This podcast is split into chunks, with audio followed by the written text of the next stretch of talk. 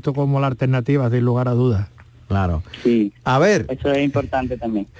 Eh, ¿Te atreves? La, verdad que yo lo que he visto de, de Algarra es un toro bravo que quiere cogerla, que se mueve y con eso se pueden hacer cosas. Si sale un toro que no se mueve y no tiene fuerza y se cae, pues entonces ya ahí no puedes expresar nada. Pero con el con, este tipo de toro yo creo que si no por un es una garantía, es una garantía, es, es una garantía ya. sí, sí, la verdad es que la ganadería me encanta y sé que sé que van a vestir, ¿Nos desvelas el vestido de torear, el color que vas a utilizar?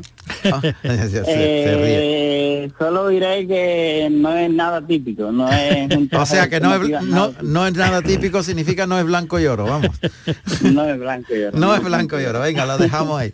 Lo contaremos eh, seguramente en directo eh, ese día. Muchas gracias, Alejandro. Pues muchísimas gracias, un abrazo muy grande. Y mucha suerte. Gracias. Muchas gracias, muchísimas gracias. Alejandro Conquero, que tomará la alternativa el próximo día 30 en Huelva, en la Feria Choquera. Y allí los toros serán de Luis Algarra, el padrino José María Manzanares y el testigo Roca Rey.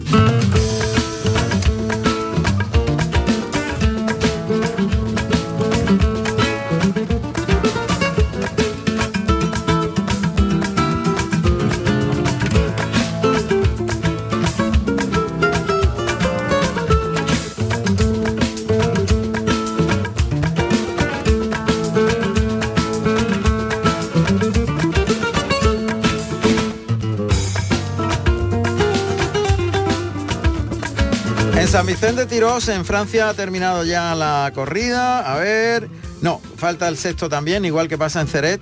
Pero os adelanto que los toros de Payés Mailán han sido de juego de, de diferente juego para Morenito de Aranda, Oreja y Ovación, Tomás Difó, Silencio y Ovación, y José Garrido, Ovación y le queda el sexto.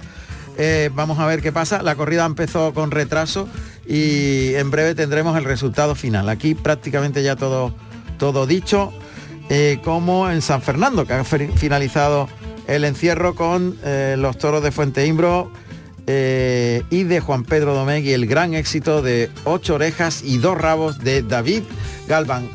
A ver, os vamos a regalar una cancioncita de refresco e enseguida vamos con otros protagonistas y con uno que nosotros queremos especialmente muchísimo, que tiene un compromiso muy serio también en Huelva, muy serio.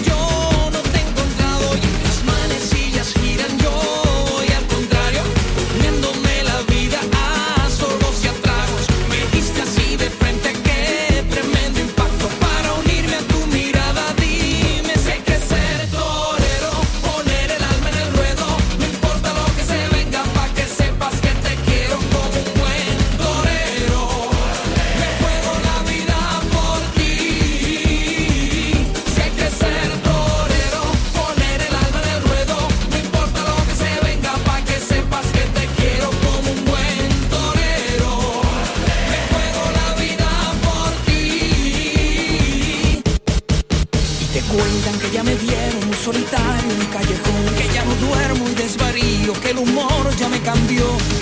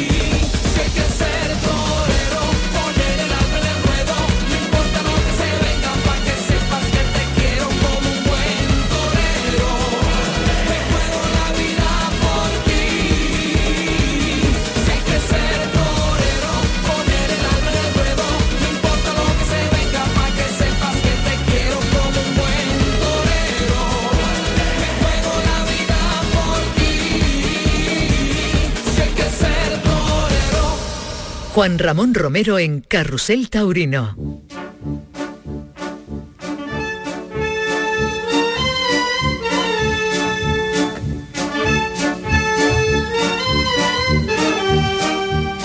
Todas las ferias grandes, los acontecimientos necesitan su pregón. Eh, vamos a ver eh, cómo cada pregonero tiene un concepto de lo que quiere decir y contar. Y tenemos dos pregones muy importantes en nuestra Andalucía. Uno ya se ha celebrado, el primer pregón taurino Ciudad del Puerto de Santa María. Y el casi el, es el 39 pregones ya en, en Huelva. Y tenemos otro pregonero de lujo. Los dos son de lujo. Y los dos tendrán un concepto distinto de qué contar a los que van a disfrutar de ese pregón. El primero que vamos a saludar es Antonio Ruiz que lo ha hecho en, el puerto de Santa María y donde lo ha estructurado de una manera, como no podía ser, de otra, en la que se homenajea a la propia ciudad, al propio estandarte de la ciudad, eh, que es Galloso, que cumple 50 años de alternativa, pero sobre todo lo que ha sido el leitmotiv de Antonio Ruiz durante toda su vida como veterinario y de su compañero inseparable Antonio Moreno, los dos. Y es eh, divulgar la tauromaquia desde eh, el conocimiento veterinario de cómo es el toro bravo en realidad y su comparativa con el manso. han, hecho una serie de conferencias durante muchos años tan importantes que yo estoy seguro que la han condensado en ese pregón de Antonio Ruiz en el puerto de Santa María. Antonio, ¿qué tal? Hola, buenas tardes, Juan Ramón. Buenas tardes y enhorabuena, ¿eh? que ya me han llegado noticias de que ha sido un zambombazo gordo ese pregón eh, del puerto de Santa María. Sí, bueno, bueno, ha sido eh, un zambombazo para mí, eh, Juan Ramón, ha, sido el, culmen, ¿no? De lo que me podía pasar en esta vida, ¿no? En, en, en, los años que llevo en, el puerto, ¿no? En la Plaza de Toros del Puerto, ¿no?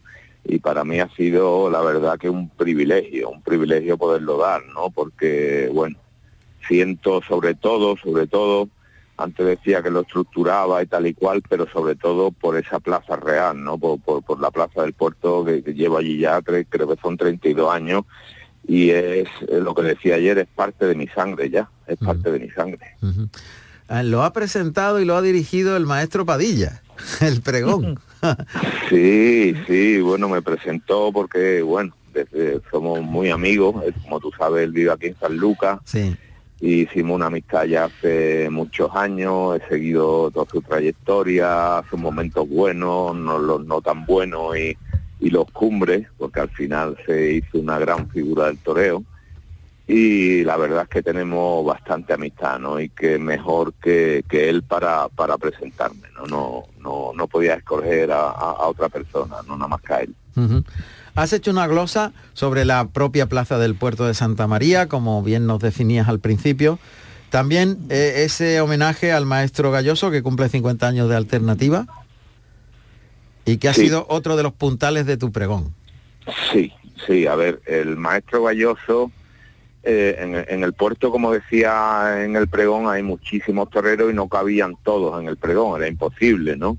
Pero a todos y cada uno de ellos, a tanto a los de plata como a los de oro, pues le he guardado un sitio privilegiado en mi corazón, ¿no? Lo que pasa es que no cabían, ¿no? He, hablado un poco más de los actuales, ¿no? Alejandro Morilla, Daniel Crespo, de los novilleros Barroso, Vila, en fin.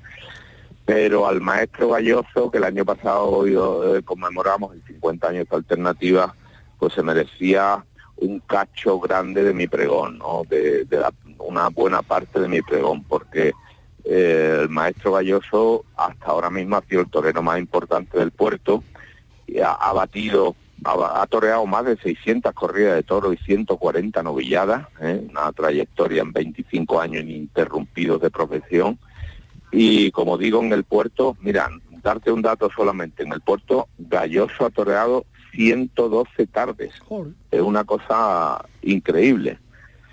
Y bueno, ha salido 55 veces a hombro de esa plaza y había que darle su sitio como... Además el hombre hizo un esfuerzo, lo han operado ahora, ha tenido una cornadita gorda y el tío allí con las muletas y allí, eh, en fin, que, que se lo tenía que tenía tenía que tener su sitio importante dentro del pregón, ¿no? Porque él es muy importante en el puerto, no olvidemos la trayectoria del maestro de novillero y los primeros años de matador de toro que arrastraba a miles de portuenses detrás de él. Sin duda. Bueno, y ahora nos centramos en algo que ha sido un poco una trayectoria vital de Antonio Ruiz y de Antonio Moreno, que hacía un tándem maravilloso, eh, dando conferencias y comparando desde el punto de vista del conocimiento, conocimiento profundo, profesional y, de experiencia, de veterinario, eh, el toro bravo y el toro manso. Supongo que alguna, algún mensaje de tanta experiencia en ese sentido has lanzado y que me gustaría que lo, lo expusieras aquí, en Carusel Taurino, en Canal Sur Radio y en RAI, hoy esa comparativa científica de, dos expertos como sois eh, vosotros dos, Antonio Ruiz y Antonio Moreno, y que tanto bien habéis hecho por la fiesta de forma altruista. Cuéntanos un poquito resumido todo ese mensaje. Sí, pues bueno, el mensaje, eh, como tú bien sabes, eh, nosotros intentamos, cuando todo el movimiento antitaurino hace 20, 25 años, intentamos informar, sobre todo informar al movimiento antitaurino, oye, que lo respetamos, ¿eh? intentarles informar sobre la, la, vida del toro bravo, ¿no?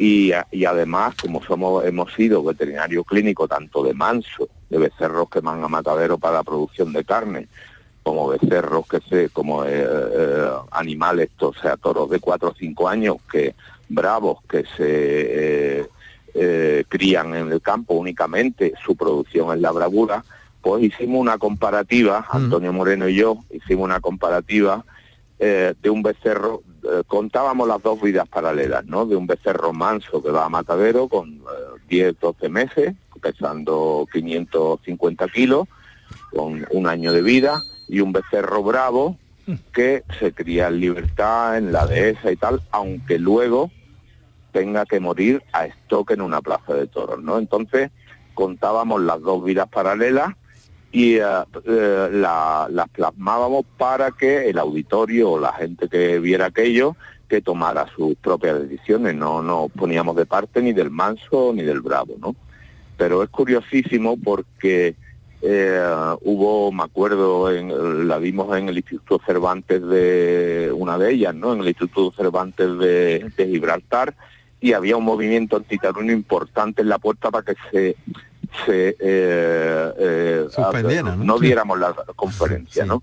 Y le pedimos que entraran, le pedimos que entraran, entraron allí una comisión. Serio? ¿Entraron? ¿Entraron? Entraron, entraron, entraron. Oh, qué bueno Y, y cuando salieron, eh, no los convencimos, porque no los convencimos, pero sí que es verdad que se acercaron y, y nos dijeron que, que bueno, que que tomaban nota porque eh, es que no tienen absolutamente nada que ver. Mire usted, yo he estado, eh, yo he trabajado de clínico de campo, he estado en un matadero, eh, he visto la vida de un becerro manso y la vida de un becerro bravo y yo sí te puedo decir, Juan Ramón, que no hay no hay no, no, hay comparación ninguna, ¿no? No hay ninguna comparación. Luego hay muchos estudios, por decirte que es muy largo de hablar, ¿no? Por decirte eh, hay estudios que, por ejemplo, el, el, toro bravo y el manso sufren mucho más estrés en un transporte hacia el matadero o hacia una plaza de toros que durante la lidia, ¿eh? con parámetros, hemos sacado sangre, el profesor Hillera, lo estudió el profesor Hillera, ahora está Julio Fernández haciendo estudios también, también. y, eh, y bueno, pues con medidas hormonales y tal, hemos comprobado que el animal bravo eh, tiene un umbral del dolor mucho más amplio que el ganado manso. Claro, los niveles que se han medido son los niveles... El sufrimiento, eh, eh, no, hay, no, no tiene el sufrimiento, por ejemplo, que en el transporte de un becerro manso a matadero y cómo se mata, que oye, que es verdad que la... que, que, hay, que se mata con todas sus garantías, pero también es verdad que el becerro bravo se crece por su bravura en la plaza, eh, no tiene sufrimiento, no tiene sufrimiento, y eh, durante banderilla y eh, los puyazos y demás, y, y, no es comparable, no es comparable. Es decir, nosotros la mayoría de las veces, hemos dado muchas veces esta conferencia, la impresión nuestra es que se acercaban tanto aficionados como no aficionados a los toros y decían, oye, yo quiero ser a Becerro Bravo. Becerro Bravo. Hombre, por lo menos está expresando una genética y una preparación que lleva a través de la selección de los ganaderos en su cerebro. Eh, que bueno, se han hecho estudios, como tú bien sabes, donde se han medido el tamaño de los núcleos que controlan la agresividad, que están eh. en el hipocampo y que son 30 veces, el dolor, y están, son 30 veces más amplios en el bravo que en una vaca suiza, por ejemplo, de leche. O sea que eso, eso está morfológicamente determinado incluso en las mediciones. Y cuando tú hablas del estrés, hablas del cortisol, las medidas de cortisol. Exactamente, el cortisol hemos medido cortisol y ahí eh, el cortisol se dispara durante el transporte, por ejemplo, de un animal, incluso en los corrales. Tú coges un, un encaste o cualquier encaste, ¿no? Pero te hablo, por ejemplo, Santa Coloma, sufre muchísimo más durante el transporte y en los corrales de la plaza que durante la lidia. Eso es así. Es curioso, ¿eh? Eso, sí. eso medido objetivamente los niveles de cortisol, que es la hormona del estrés. Exactamente, así es. Y todo eso ha ido en el pregón, me imagino, o por lo menos alguna pincelada. Bueno, he, he dado he dado pinceladas porque ya sabes, yo siempre digo que todo lo que sea pasar de 45 minutos, por muy bueno que sea, pues pues no, no tenemos nosotros, Antonio y yo nunca nunca damos eh, conferencia más de 40, 45 minutos porque es aburrir al personal, ¿no? Entonces, muchos de estos conceptos y tal pues en un pregón, en un pregón que eh, vamos en otra línea, ¿no? De ensalzar la ciudad, ensalzar a, la plaza, a los toreros del sitio, pues no, pero bueno, se lanzó un mensajito también a los responsables eh, en las manos que estamos, ¿no? A los responsables de, en este caso, de la Plaza del Puerto, y, eh, yo creo que les llegó, les llegó, no sé, carán ya luego, porque la verdad que llevamos unos años con la Plaza del Puerto... Mm, poco desesperado, de verdad, es una, es una tristeza, es una tristeza lo que está ocurriendo. Menos mal que este año este hombre, Carlos Zúñiga, en un tiempo récord que firmó el contrato hace justamente un mes, haya montado la feria que ha montado. Y eso es muy importante y lógicamente preservar esa afición que no debe quedarse sin toro, o al menos con, y con el prestigio de la Plaza del Puerto de Santa María. Hombre. Bueno, pues pregonero, a ver, pregonero, el primer pregón ciudad del Puerto de Santa María a cargo de Antonio Ruiz. Y Antonio, ¿sabes quién va a ser el pregonero de la Feria Colombina de Huelva? Pues no, perdóname, pero no, no, no, lo sabía, no, no tengo noticias, ¿no? No está, no está, no estás al tanto, ¿no? Es, Va a ser una persona muy singular y muy especial. Sí, sí, sí, sí, sí, sí, Y además forma parte ya del equipo de, Carrusel Taurino. Anda. Sí. Así que dos miembros de Carrusel Taurino eh, se van a convertir en pregoneros de la Feria Taurina de, Huelva. Por ello lo hice en su día. Y ahora le toca el turno al maestro Tomás Campuzano. Ah, sí, hombre, sí, sí, perdón, perdón, que sí lo sabía, perdón, que sí lo sabía, pero el maestro Tomás, sí, sí, sí. El maestro Tomás Campuzano. Lo he visto, lo he visto. Sí, sí. Pues le deseo lo mejor, ¿eh? espera, espera, espera, espera, espera, Antonio, no te vayas. Maestro Tomás Campuzano, ¿qué tal? Buenas noches. Sí, buenas noches, Boromón. Pues te, acabo, estoy saludando y hablando de la experiencia de un pregonero, de Antonio Ruiz, veterinario, como sabes, en el puerto, que acaba de dar el pregón del puerto de Santa María. ¿Cómo ha ido eso, Antonio? ¿Cómo te ha ido? Bueno, eh, yo estoy satisfecho, maestro. Lo que pasa que, bueno, eh, yo, la verdad que estoy muy satisfecho y sobre todo emocionado, no no tengo palabras, de verdad. Es una, pues yo, estoy, como si fuera a torear la corrida de Piura de Plota. lo sé, lo sé, eso me decía el, maestro Padilla cuando cuando me presentaba, ¿no? Dice, estoy peor que cuando maté los seis toros de Bilbao de Miura, ¿no? y, lo entiendo, pero tranquilidad absoluta. Mira, maestro, únicamente con los conocimientos, la sensibilidad que tenéis los toreros, ¿no? Y las emociones que habéis vivido en vuestra vida, nada más que con eso, sin escribirlo siquiera, nada más que hablarlo y contar vuestras sensaciones delante del toro, seguro, seguro que lo vas a llenar, seguro que lo vas a abordar y seguro que vas a poner aquello boca abajo, ¿eh? como antiguamente con los guardiola me acuerdo y, bueno, toda todo, todas las corridas que te has tenido que tragar. ¿eh? De pregonero a pregonero, ¿eh? fíjate. Tomás, maestro. Sí, sí, no hace falta escribirlo, maestro. Usted no, usted no, tiene ni que escribir, solamente contar su vida y ese es el más bonito pregón que se puede dar en Huelva. no lo voy a escribir, no lo voy a escribir. Ya bueno, que tengo muchas ideas porque sí es verdad que yo eh, Huelva eh, bueno, ha sido ha sido un baluarte importante en mi carrera como torero, ¿no? Y fíjate, yo ni, ni yo mismo me había dado cuenta hasta ahora de, de, todas las corridas que, que toro he toreado, yo en, en, Huelva y en la cantidad de plazas de toro de la provincia de Huelva que he toreado. Y, y, hay y hay 22 plazas, o sea, hay 21 plazas de toro y toreado 22 porque una ya no está y toreado en todas ellas. o sea, que ahora hay 21 plazas y el maestro Tomás Campuzado ha toreado en 22 en Huelva. sí, sí, en 22, Qué bueno. sí, sí, sí, sí. Pues maestro, lo que le he dicho antes, no, no, no, no tenga usted nervios ninguno, únicamente contar, contar su vida en esas 21 plazas de toros, ¿no? De las anécdotas que se acuerdan. No, no, no, no, en las 22, en las 22. Me pueden tocar los tres avisos, seguro. claro, claro.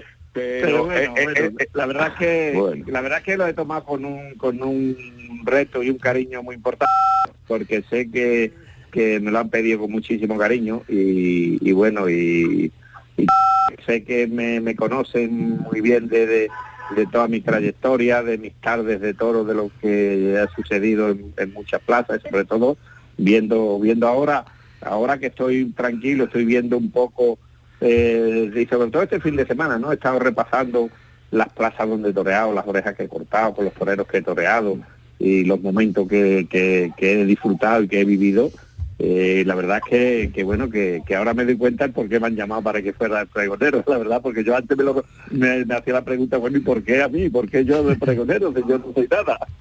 Y la verdad que, que muy, ha sido muy, importante, maestro. Usted ha sido muy importante, sí señor. usted ha marcado una época dentro de dentro de la época que le tocó vivir, ¿no? Que había muchísimas figuras del toreo y usted estuvo ahí, eh, bueno, eh, eh yo creo que, La verdad es que fueron 20 años de matado de toro y, 5 de novillero y, desde, desde, desde, que empecé a querer ser torero. Eh, mi primera, mi segundo tentero que yo hice, lo hice ya en una ganadería, en una ganadería de, Diego Garrido en, en en, en, o sea, en Huelva. Y luego de los mis primeros becerros que yo toré en la parte seria del espectáculo cómico, lo toré también en Aroche, en, Huelva.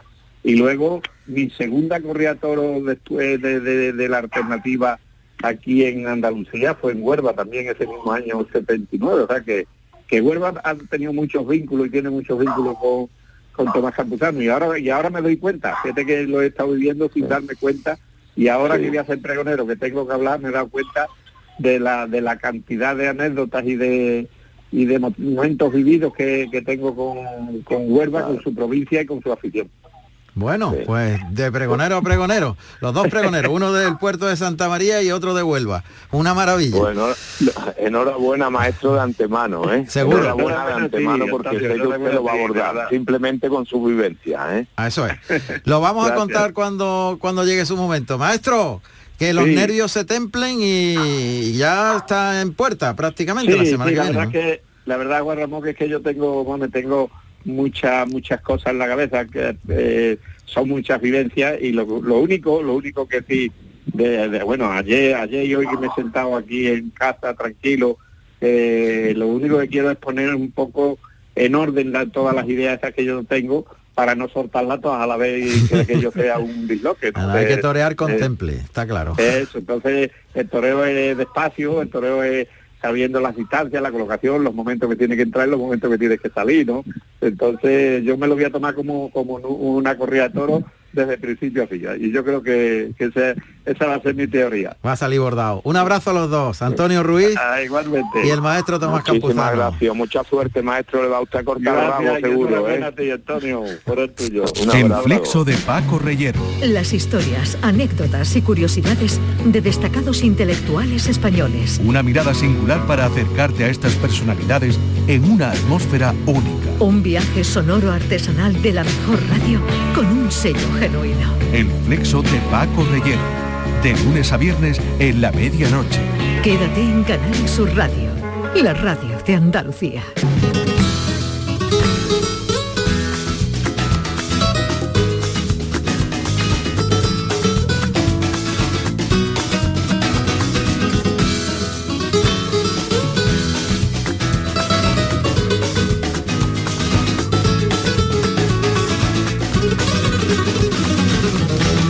Carrusel Taurino con Juan Ramón Romero. Maestro Salvador Farelo, en esta etapa de este verano estamos, nos dimos cuenta que tenemos un patrimonio en Carrusel Taurino de veintitantos años con verdaderas joyas, maravillas, que siempre son actualidad, porque son mm, de esos de esos momentos que uno vive que dice esto es eh, irrepetible y por tanto es único y además nos da una enseñanza especial. Y entre esas joyas que queremos reeditar y queremos rescatar, incluso para las nuevas generaciones, para los oyentes nuevos, tenemos hoy una especial. Una cierta... especial. Sí, yo lo digo en la entrevista, una debilidad mía, personal, ¿no? Pero es una debilidad yo creo que del toreo, de todo el conjunto del toreo. Cuando cumplió 50 años de alternativa, entrevistamos al faraón de Camas. Oh, Cacinar. Hay que ponerse de pie también. Totalmente. Curro Romero. Cacinar. Cuando cumplió 50 años de alternativa, ya tenía detrás un pozo personal como ser humano y como torero indiscutible y por supuesto asentado en la historia del toreo, ¿no? Sin lugar a dudas. Vamos a disfrutar de, esa madurez y esos conocimientos y de ese pozo inmediatamente con Curro Romero en esa celebración ahora ha sido Galloso, 50 años de alternativa, pues en su momento los 50 años de alternativa de Curro Romero.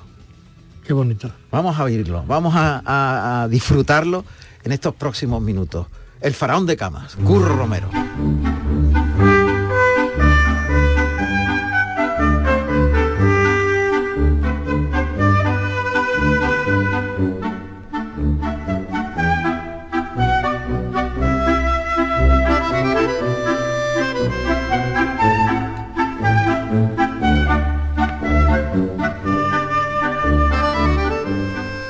Bueno, pues cada uno tenemos nuestras debilidades. Eh, y yo públicamente lo he dicho desde hace muchísimos años.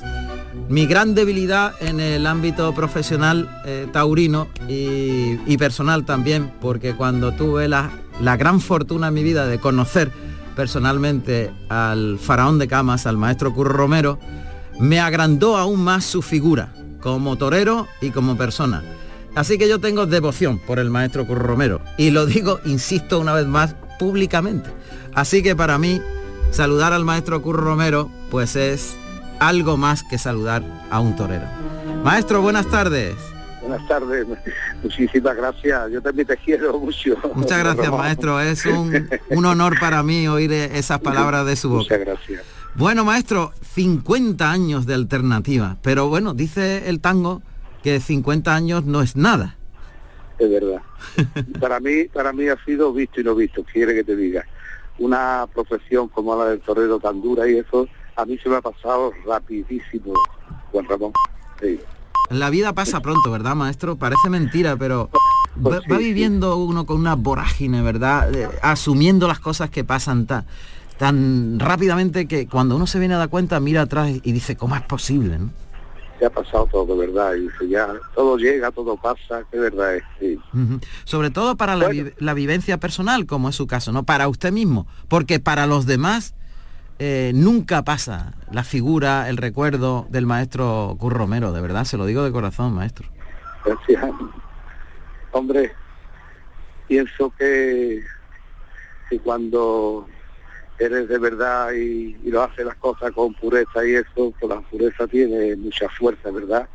Y siempre deja una huella uno por ahí. claro, claro, y tanto que lo deja. Maestro, ¿qué ha cambiado en su vida como ser humano? Eh, porque profesional, porque digo que como profesional, como torero, cuando usted se retira, deja de torear, ¿no ha vuelto a torear ninguna becerra ni nada en el campo? No, no, no he vuelto, no, Nada. ¿Para qué? ¿Para qué tentar? He estado desde los 13, 14 años que ya estaba los tentaderos hasta cerca de los 67, que va, que va a querer ahora descubrir, bueno, me he sentido, lo he pasado mal, lo he pasado regular, lo he pasado muy bien, que quiero más ya. Y no, y ni siquiera de salón, maestro. ¿Alguna vez no ha cogido la ni, ni de salón? Ni de salón, ni de salón, Juan Ramón. Sí. Hay que saber parar, ¿sabes? Sí. esta vida.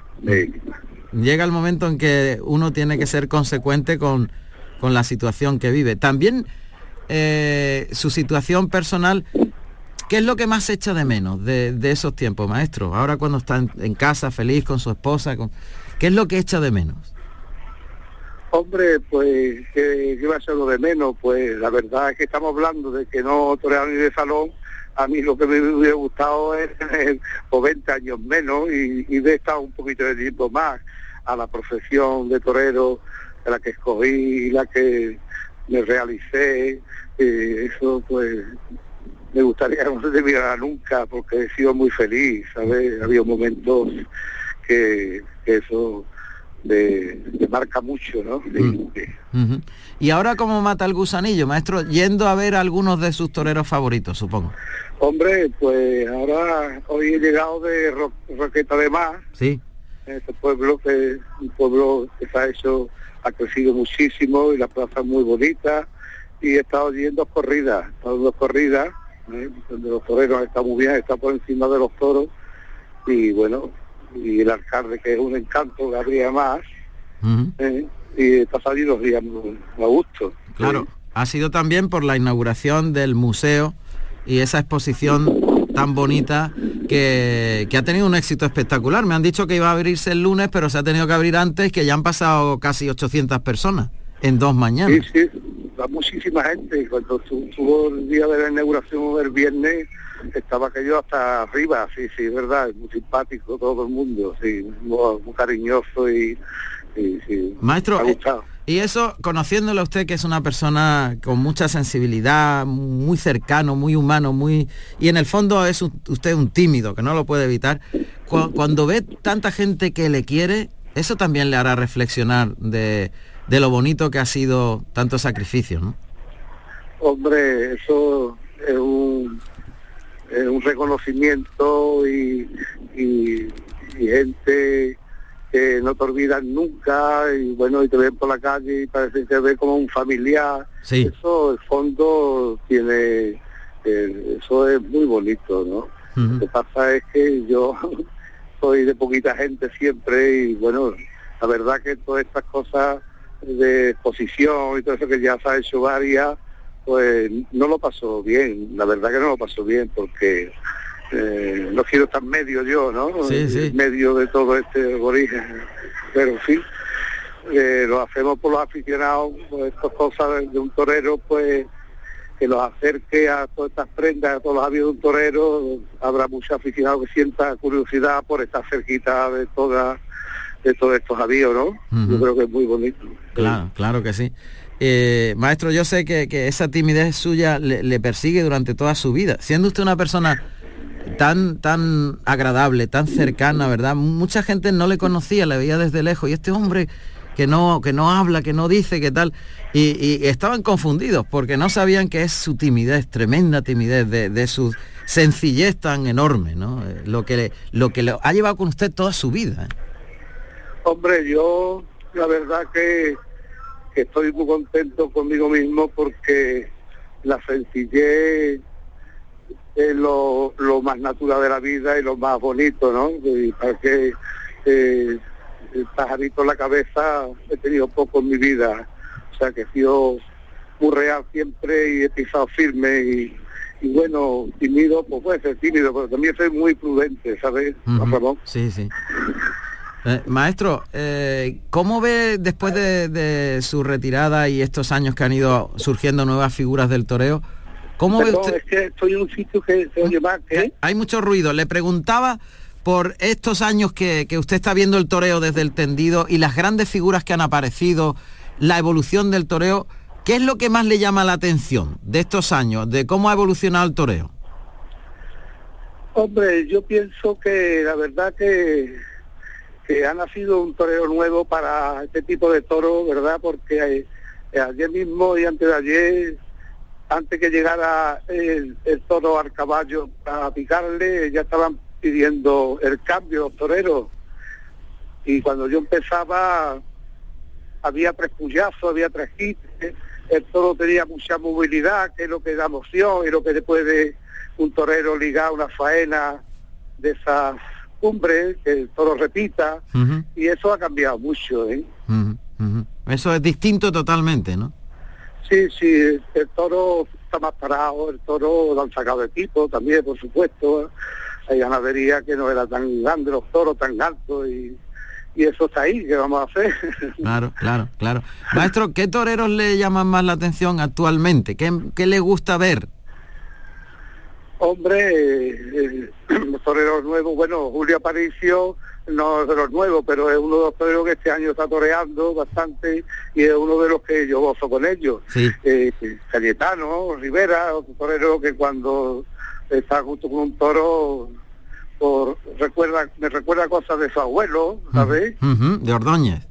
De Ordóñez, claro. Y, y bueno, pues ahí están todos estos toreros eh, los toreros que están ahí desde hace años, el Juli, el Ponce, ahí se mantiene, ¿no? El Tomás que ha revolucionado esto, en fin, el Pereira, todos, estos toreros, Manzanares, hay unos toreros que bueno que interesa mucho, ¿no?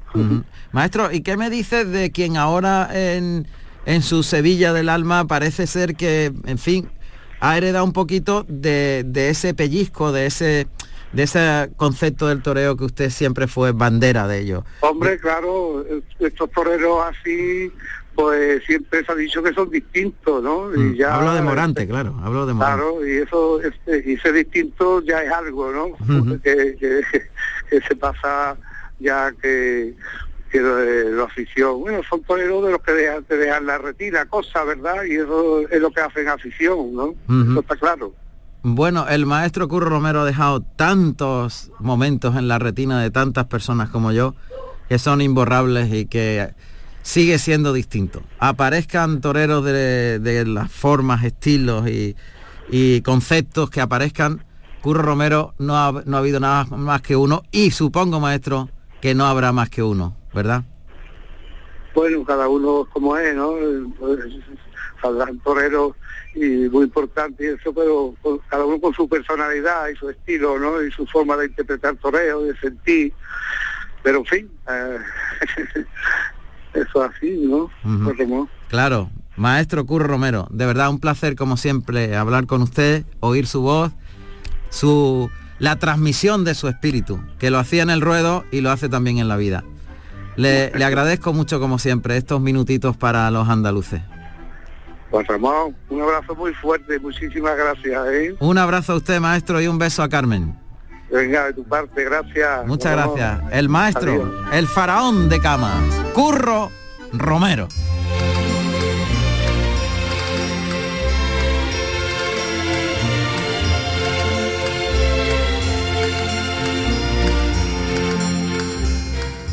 Esta joya del carrusel taurino se grabó en el 50 aniversario de la alternativa de Curro. De Curro. Fue en el 59, pues en el 2009 Qué lucidez. Sí, sí, tiene una, Qué maravilla, ¿no? Eh, da gusto escucharlo, es un... lo posible. Es que te hace calababo escuchándolo. Yo me he quedado escuchándolo y es algo que es lo que te estoy diciendo. Son palabras, todo lo que dice hay que... estamos rescatando... Qué verdad, qué verdad es más grande. Sí, y estamos rescatando esas joyas de una trayectoria de, tantos de tanto tiempo de, de carrusel taurino que, que nos llevan a la actualidad. Estaba hablando de Morante, estaba hablando ¿Eh? qué, maravilla, Curro Romero. Una maravilla, sin lugar a dudas. 2009 se grabó esta esta entrevista. Ha llovido ya. Fíjate, ha llovido, ¿eh? 13 este años.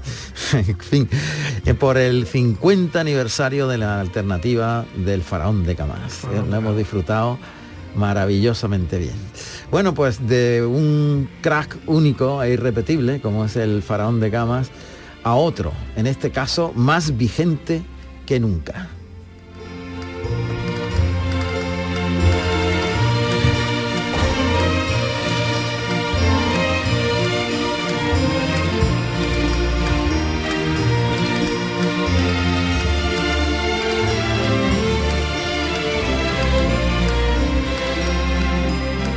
Diego Antonio Espíritu Santo Ventura, Diego Ventura, nacido en Lisboa, Portugal, el 4 de noviembre del año 1982. Tomó la alternativa en Utiel, Valencia, el 13 de septiembre del año 1998, actuando como padrino Joao Ventura y como testigo Francisco Benito con toros de El Campillo. En una temporada espectacular, maestro Salvador Farelo, en la que Diego Ventura cuenta sus actuaciones por puertas grandes, por rabos, pues ha habido una circunstancia especial que define muy bien las cosas que, está haciendo dentro del toreo Diego Ventura. Y es que ha sido designado triunfador de la feria de Teruel. Ayer, ayer Incluidos los matadores de toros. Qué bien está esto, eso es lógico además. Es que efectivamente, es, que, siempre se han hecho distinciones. Sí, entre el rejoneador. Claro, premio del rejoneador, premio a pie, premio no sé qué. No, el triunfador de la feria de Teruel se llama Diego Ventura y es un salto cualitativo, muy importante. Sí, es cierto. yo lo veo así, vamos. Yo también, yo anoche, ayer cuando te estaba escuchando, que lo comentabais, mm. lo comentabas con Fernando, Fernando Cámara, pues yo dije para mí, oye, perfecto, porque es verdad que es un torero más. Claro, claro. Y eso que me dejen de tontería. empezamos ya a hablar, no, no, hacer distinciones, sino de torero. Y es que, este, es que con el caballo se torea también. Claro, no. Y, en el caso de Diego Ventura. Y en el caso de Ventura, bueno, y es que él a pie también, él se dice abajo. Torea con amigo, Torea con un artito. O sea que yo lo vi perfecto, además, de verdad. Maestro, ¿qué tal? Buenas noches. Hola, buenas noches. Enhorabuena. Muchas gracias. Enhorabuena. Ese, ese matiz cualitativo que estábamos comentando, que anoche comentamos y ahora eh, comento con el maestro Salvador Farelo, que está aquí conmigo, eh, es un, salto más en la trayectoria de, del maestro Diego Ventura. Me, me da la impresión. Yo no sé si él se ha parado a reflexionar al respecto de esto.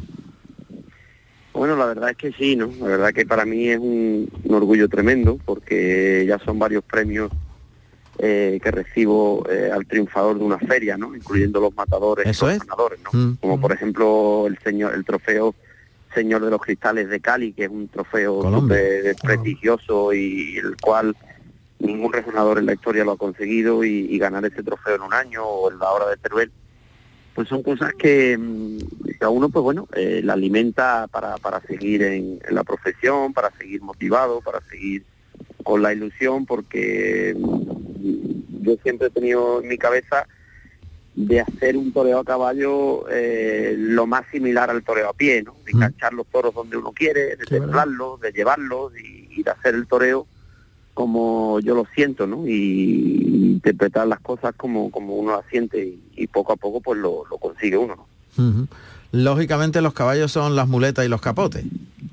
Exactamente, por eso es tan difícil esto, ¿no? Porque una cosa es el rejoneo y otra cosa es torear a caballo. Yo creo que el rejoneo a, lo largo de la historia, pues bueno, ha habido muchos rejoneadores, pero toreros a caballo ha habido pocos, ¿no? Eh, y bueno, eh, gracias a, en un principio a, algunos resonadores, como el caso de, Pablo Hermoso, de Joao Moura, que para mí han sido unos toreros a caballo, pues es lo que lo que yo tengo en mi cabeza, el concepto que, a mí me gusta y, y sobre todo lo, lo, que a mí me, me enorgullece hacer. ¿no? Después vienen estos premios o, vienen la bueno eh, personas como como de Madrid del tendido de siete que, que, cuando vas a recoger algún premio te hablan de, de, que gracias a mí pues ahora van a las corridas de rejones que antes no iban o sea cosas así que, que la verdad que uno es lo que uno lucha diariamente, ¿no? El, crear esa afición y el que la gente vean que a caballo se puede torear, se puede templar, se puede hacer las cosas con, con torería y, con gusto. ¿no? El secreto está ahí, en el temple. Yo muchas veces me, me asombro cómo puede enganchar, como si fuera con un toque, con el costado del caballo, con el estribo, engancharlo y torear a dos pistas, o sea, torear de costado, una plaza entera con los pitones apuntando al estribo y, llevándolo, metido ahí una y a esa, esa, cuarta durante toda yo no es torear es que torear, es que no, eso es yo creo que yo no no creo que está al alcance de muy pocas. De muy pocas personas. Yo maestro me he aficionado yo tampoco he sido un, un gran aficionado siendo matador de toros como soy pero sin embargo al caballo cuando yo lo he visto usted aquí en Málaga en esta Malagueta torear que eso es torear torear a caballo eso le pone los vellos de punta a cualquiera. Por lo menos a mí como profesional me lo, me lo ha puesto usted es la verdad ha revolucionado esto. Absolutamente. Sin lugar a dudas. Está siendo una temporada especial en muchos sentidos, maestro Ventura. Perdón, no te, ha Sí, que está siendo una temporada especial en muchos aspectos esta, esta que estamos viviendo del 22. El regreso, entre comillas, a la normalidad, a las grandes ferias. Eh, hay un contraste muy grande entre la espectacularidad de los triunfos de Diego Ventura los rabos que, se que corta, la garantía de, Puerta Grande que es, y, algunos escenarios que no, que no están en, el, en la vuelta a la normalidad. ¿Hay un contraste ahí? sí, yo creo que, para mí está siendo una temporada muy importante y sobre todo hay una cosa que, el público y el, gran público y, los aficionados a lo mejor no ven, pero que es una, una satisfacción personal, ¿no? Porque cuando uno comienza una temporada, siempre sueña con torear en las grandes ferias, con, pisar los escenarios que uno se ha ganado por derecho propio estar y, que uno como torero sueña estar, ¿no? Eh, uno cuando sueña, sueña con coger un toro en Sevilla, en Madrid, en Málaga, en, esas plazas mm, de tanto sabor, de, tanto prestigio, de, una afición eh, que uno, pues bueno, eh, quiere torear para ellos y, claro, cuando no te no llegas a, ese entendimiento, te quedas fuera de esa feria y todo el mundo da por hecho como que, que bueno, que, tu carrera se va a estancar y te vas a quedar un poco atrás, mm. pues ahí es donde realmente sale la magia de, de, Ventura, Y es donde uno le da vueltas a la cabeza, le da esa motivación de más, porque si es verdad que que a día de hoy, pues bueno, eh, son muchos años y, el tiempo pasa y si no, pues no siempre tiene uno la misma ilusión, pero sí es verdad que esas cosas eh, como que te, te encienden, te hace venirte arriba y, te hace sacar lo mejor de ti, ¿no? Hay otros toreros, sin embargo, que a lo mejor se pueden venir abajo y, a mí en mi carrera siempre ha sido al contrario, cuando ha habido puertas de montaña difíciles de superar, como la pérdida de caballos, como el quedarse fuera de feria, pues ha hecho que, que lo encierre en el campo y que, empiece a, sacar esa magia y, esa cosa de dentro, ¿no? De, que uno quizás si no le pasa, pues a lo mejor está más acomodado y, y, no sale después, ¿no? Eh, y eso hace que, que esta temporada pues esté siendo para mí en lo personal especial. Especial porque cada tarde la afronto como algo especial para mí, cada tarde eh, salgo a disfrutar eh, con la presión lógica de, un público que viene a verte, de que, de que eso es otra de las cosas que, también me enorgullece mucho, de que, de, que está asistiendo mucha gente a, las corridas que, toreo y, eso también pues bueno, eh, le da otro punto de que no dejes querer defraudar a ese público que viene a verte, ¿no? la verdad que está siendo una temporada importantísima y ilusionante. Bien, eh, para situar a muchos oyentes que, bueno, insisto, que no son taurinos y Sin embargo, se han quedado a escuchar el carrusel taurino, ah, les entretiene y tal. Los voy a situar eh, sobre lo que estábamos hablando. Resulta que Diego Ventura es eh, estratosférico dentro del mundo del toreo a caballo. O sea, eh, es una especie de, mm, de figurón máximo y que está allí arriba y bueno, pues lo corrobora con los éxitos continuos durante su carrera. No hay más que asistir a una corrida en la que actúa Diego Ventura para quedarse imantado y enganchado eh, con el toreo a caballo. Pues está claro, garantía de, éxito, que es lo que él está diciendo, que se ha ido arriba y se ha motivado especialmente porque está en un circuito de plazas de una categoría inferior a las que él ha relatado donde no ha estado presente, en esas plazas grandes. Eh, y, claro, todo el mundo y todos los aficionados se sorprende que no estén en esas, esas plazas grandes nadie se lo explica. Parece que va un poco en contra del propio toreo a caballo, ¿no? que es como si en primera división no jugara el Real Madrid o, no o que Messi o, porque no está, que Messi no estuviera en la Champions o porque no, está puesto en Málaga eh, claro o en, otro sitio. O en otro sitio, no no vamos a concretar pero en otras plazas donde debería estar. Maestro ¿por qué ocurre esto?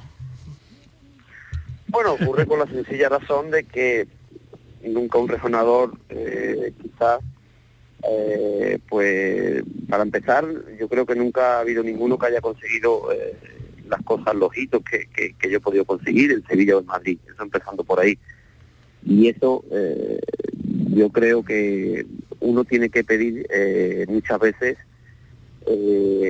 con lo que tú eres capaz de hacer dentro de la plaza y con lo que tú conllevas dentro de la plaza, ¿no? O sea, la gente que eres capaz de meter, o, el espectáculo que eres capaz de dar, ¿no? En un conjunto de las dos cosas.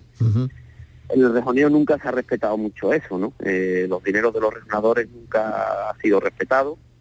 Eh, por eso, pues, me he quedado fuera de, Sevilla o de Madrid o, de Málaga o de, muchas otras, ¿no? Porque eh, ese respeto, pues, muchas veces el no quererte tratar como una verdadera figura del toreo, sea a caballo, sea a pie, pues es lo que hace que, uno se quede fuera, ¿no? Eh, yo entiendo que, hombre, a los empresarios le cueste eh, trabajo dar el, dinero a un rejonador, el dinero de, un torero a pie, pero también deben de entender que si uno es capaz de meter las mismas personas que meten las figuras de a pie, pues como es lógico debe de ganar exactamente lo mismo, ¿no? Sobre todo porque en el cartel de, rejones, pues siempre los compañeros son mucho más baratos que el cartel de tres figuras juntas, que es lo que suele ocurrir, y, está claro que, yo debo de, ganar eh, lo que hago, ¿no? Lo que meto en la plaza y, el espectáculo que doy. Eso hay gente que lo puede entender, hay otros empresarios que no lo quieren entender, y luego aparte también pues está eh, la otra la otra parte que es ciertos empresarios apoderando a rejonadores, ¿no? Entonces también se juega un poco eh, el, intercambio ese de cromos que, es habitual y hmm. muchas cosas. Luego también, pues bueno, muchas veces quiero matar corridas de, diferentes encastes, corridas de, de, encastes duros, que, no es fácil para los compañeros y eso también es otro punto que, que, también hace que, muchas veces no haya entendimiento con las empresas. ¿no? Más claro el agua. Más claro ya. Esto ya más claro. más claro no se puede Queda clarificado los distintos puntos que llevan a esta situación. Muy claro. cuestión de caché, cuestión de ganadería y cuestión de respeto, fundamentalmente. Claro.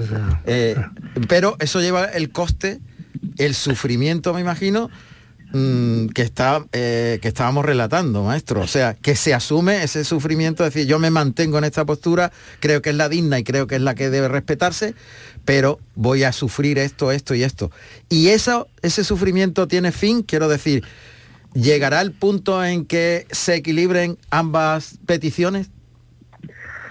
Bueno, eh, hay una cosa muy clara, ¿no? Eh, yo quizás en estos momentos no sufro absolutamente nada, porque entenderéis que si no voy a Sevilla, pues iré a otro lado, porque Sevilla he salido 10 veces por la puerta del príncipe. Está claro que a uno le gusta muchísimo torear en Sevilla, pero a esta altura de, 24 años de carrera, pues si uno no va a Sevilla, irá a, a Córdoba, que está al lado de Sevilla. O sea, al final la vida sigue y, no pasa nada, ¿no? Yo disfruto en cada tarde que toreo, por eso cada tarde que toreo para mí es especial, Y hay una cosa clara, que, las empresas tienen que entender eh, que no porque me dejen fuera un año o dos, piensen que yo me voy a aflojar o, me voy a poner... Eh, primero porque como persona, eh, tanto yo como mi apoderado, pues son unas personas muy rectas en la vida, siempre hemos sido muy rectas para todos, para lo bueno y para lo malo, muchas veces perjudicándonos a nosotros propios. Si hemos tomado una decisión no la podemos cambiar, somos de, una manera de ser que, no podemos cambiar. Y eso hace que, bueno, que, la vida, gracias a Dios, a mí me ha ido bien así, eh, no, no diciendo hoy blanco y mañana negro, sino guiándome por una línea recta y no, y no saliéndome nunca de esa línea. ¿no? En el toreo últimamente estamos acostumbrados, tanto empresarios como toreros, como ganaderos, de que hoy es blanco y mañana es negro. O sea, hoy hoy está todo muy bien y mañana de repente te llaman y te dicen, oye, mira, que lo hemos pensado mejor y que esto lo vamos a cambiar todo al contrario. Entonces, yo no es mi, mi forma, no es mi, no es mi personalidad y a mí me hace mucha gracia cuando el apoderado te llama y, las empresas le dicen que, que hombre, que, que, que hay muchos gastos, ¿no? yo ahora mismo estoy aquí en un cercado donde tengo 50 yeguas comiendo, ¿no? 50 eh, yeguas que no son para torear, son las madres de los caballos futuros, o sea, que las madres de caballos de aquí a 4 o 5 años. Y cuando a mí me viene un empresario diciendo de que tienen muchos gastos, a mí me gustaría saber eh, si un día se sientan conmigo y yo le enseño las cuentas de los gastos que tengo yo mensualmente. O sea, son cosas muchas veces que ellos no comprenden y que deberían de comprender. ¿no? Hablamos muchas veces de, de lo que es los antitaurinos que no entienden nuestra profesión, no entienden lo, que nos decidimos por el campo y por los animales. Pues muchas veces los empresarios tampoco lo entienden, de que no es lo mismo un rejonador que mantenga sus seis o siete caballos a una figura como yo, en el cual tiene 140 caballos en casa comiendo, ¿no? entre yeguas y potros. No solo los caballos que están toreando ahora, sino pensando en dentro de cuatro o cinco años eh, lo que voy a sacar. Eh, eso es una infraestructura muy grande, eh, es un gasto muy grande, pero claro, después están las pruebas ahí, ¿no? Después cada tarde es un triunfo, cada tarde es algo nuevo, cada año son caballos nuevos, eh, cada año pues Ventura se renueva y, eso no es fruto de la casualidad, es fruto del, sacrificio, del esfuerzo, de lo económico, del gasto, y eso conlleva que después en la plaza eh, el espectáculo es bueno, el público acude y eso al final eh, el empresario tiene que entenderlo y tiene que pagarlo como una figura del toreo aquí, exactamente igual. Bueno, pues yo creo que ahí queda eso. Por una vez, eh, todo el mundo que quiera entender entiende de una forma clarísima. No hay más claro no. No, no hay lugar a duda, maestro. es como el toreo, tiene que ser por derecho, ¿no? Totalmente, toda la vida yo, yo me guía siempre por eso, tú me conoces Juan Ramón, siempre me ha gustado hacer las cosas siempre por derecho, nunca aliviarse en nada y cuando uno dice blanco tiene que ser blanco para ciento y un día, ¿no? Eh, muchas veces eh, te quieren desviar de ese camino que, tú has tenido y que has mamado desde pequeño, pero me moriré con, con ese eso. Y a mis hijos pues lo que le, intento siempre inculcar desde, que uno tiene que guiarse por, por un camino recto. Y aunque tenga trabas, pero al final eh, la recompensa es mayor porque sabes que, que ha sido por derecho y que ha sido por como tenía que ser. Enhorabuena maestro, que siga la racha y nos encontramos en las plazas de toros, que es donde nos tenemos que encontrar. Un abrazo muy fuerte. Un abrazo, fuerte. A todos. Enhorabuena. Gracias. Bueno, maestro. Más claro. imposible. Yo creo ha puesto las cartas boca arriba, ¿eh? Sí, totalmente. señora, las cartas, estas son las cartas que hay, las quiere, las toma y si no las deja. Y es la verdad es la verdad. Lleva gente, lo hace todo. Claro. Es el mejor ahora mismo. Maestro Salvador Farelo, muchas gracias. Qué tarde más buena hemos pasado. Juan Ramón, como siempre, gloria bendita. y gracias a don Silvio Jiménez, que hizo la realización y el control técnico, y don José Carlos Martínez Sousa. Y por supuesto a todos vosotros. Tenemos por delante una cantidad de retransmisiones y festejos que vamos a dar en directo impresionantes, así que no perdáis nunca la sintonía de Canal Sur Radio y de RAI. Aquí está la radio más taurina del mundo y aquí está vuestro Carrusel Taurino. Hasta la próxima.